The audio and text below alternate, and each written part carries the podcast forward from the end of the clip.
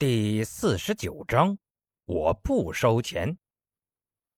不止那个不知名的地方电视台，就连今日 S 县这样的大台面也给他做了几分宣传。宣传是做的不温不火的，仅仅介绍陈斌是山里走出来的高手，并放了点视频。可正是这样不温不火的报道，配上陈斌的行为，才显得更有煽动性。毕竟。脑补是人类的天性嘛？网络上各种留言板块沸腾的跟开水一样，为中华武术崛起万岁的有之，拆解视频不合理地方的有之，看出记者歪曲事实为陈斌辩护的有之，跟辩护陈斌的人撕逼的有之。这怎么办？陈斌哭丧着脸抬起头。这仇恨拉的好大，完全止不住啊！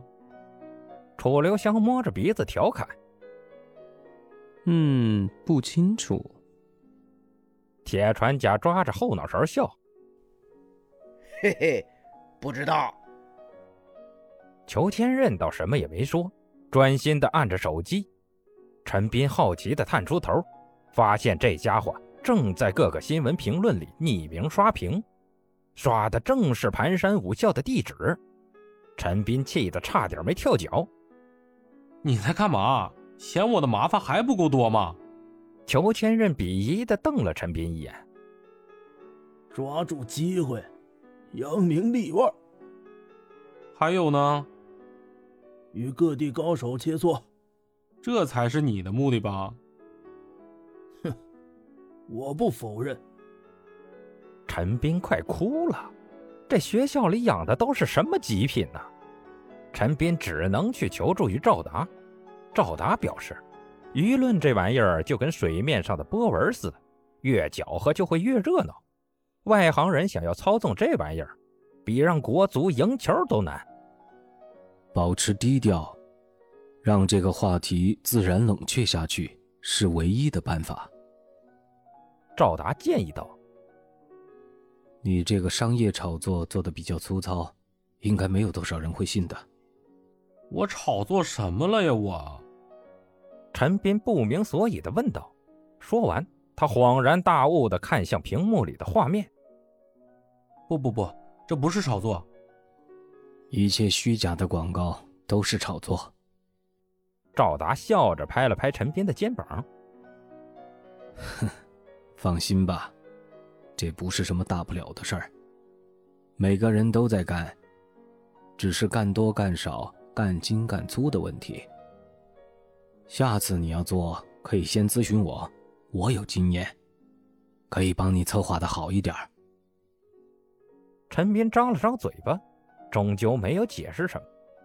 不信就不信吧，反正自己又不会少块肉。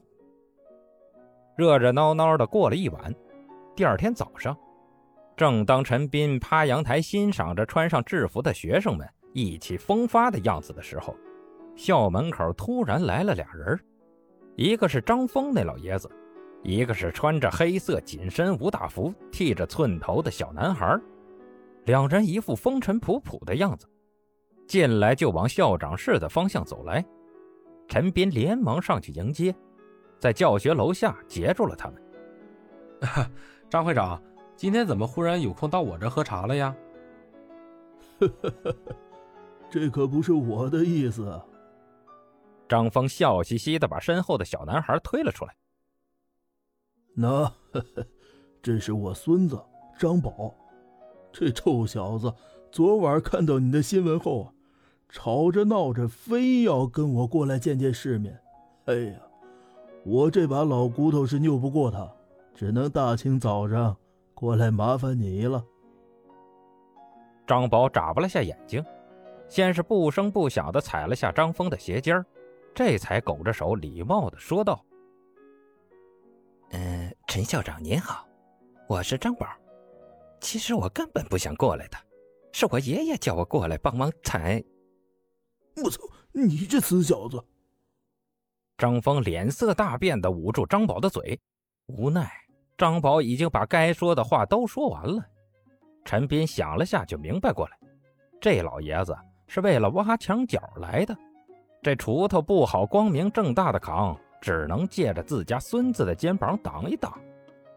遇上这样的极品，陈斌也不知是该哭还是该笑，只能装作什么都不知道的说：“欢迎欢迎，先进去喝杯茶吧。”“呵，哎，不用了。”老爷子从陈斌的表情里看出陈斌已然发现了他的目的，尴尬的咂咂嘴儿，破罐子破摔的说道：“我们爷孙俩呀，已经喝过早茶了，不如……”陈校长带我们四处看看如何呀？我们对这里的老师可是挺感兴趣的。我去，这锄头甩的真是光明正大呀！陈斌鄙夷的看着张峰，老爷子脸皮厚的跟城墙似的，半点不见脸红。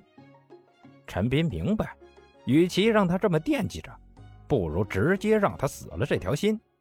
就先带着他们去了操场。上午这段时间，操场里的老师只有铁船甲和两个拳头师傅。比之满面朴素的拳头师傅，身材高壮的铁船甲一下子吸引了张峰的注意力。张峰两眼放光的问道：“陈校长，这位是？”陈斌介绍着：“他叫铁船甲，暂时担任我们学校里的基础辅导老师，也负责教硬功。”说着，有个学生被陈斌几个人吸引了注意力，眼神不住的往外飘。铁船甲上去一脚就让他坐了土飞机，带着风声飞出几米，一个屁墩摔在地上。练习时不许分神！铁船甲板着脸吼道。那个学生连忙爬起来，回到原地，目不转睛的扎马步，半句埋怨的话都没有。张宝脸色大变，缩了缩脑袋道。魔鬼教官呢？这么练下去会死人的吧？嘿屁呀！臭小子，不懂不要乱说话。张峰没好气的拍着张宝的脑门，大抵是自家孙子没给自己留脸面的原因。这时候教训起来，张峰也半点没给自家孙子留。平时叫你多练习，你不听，现在。居然连柔劲儿都不认识了，你瞧瞧，那学生飞了几米，这脸上没有半点痛苦，说明落地的劲道跟腿上的踢劲儿都被抵消了。这跟太极拳里的云手那可是一个道理啊！真的？那为什么平时不见你用？张宝貌似纯良的询问道。张峰翻了个白眼，不再理他，转而问起陈斌来：“陈校长，呵呵，您刚才说，哎，那个叫铁船甲的汉子，擅长的是硬功，是吧？那个方不方便让他给我们爷孙俩露一手啊？”陈斌能说不吗？只能挥手示意铁船甲过来。铁老师。这位是武术协会的会长，想看看你的功夫。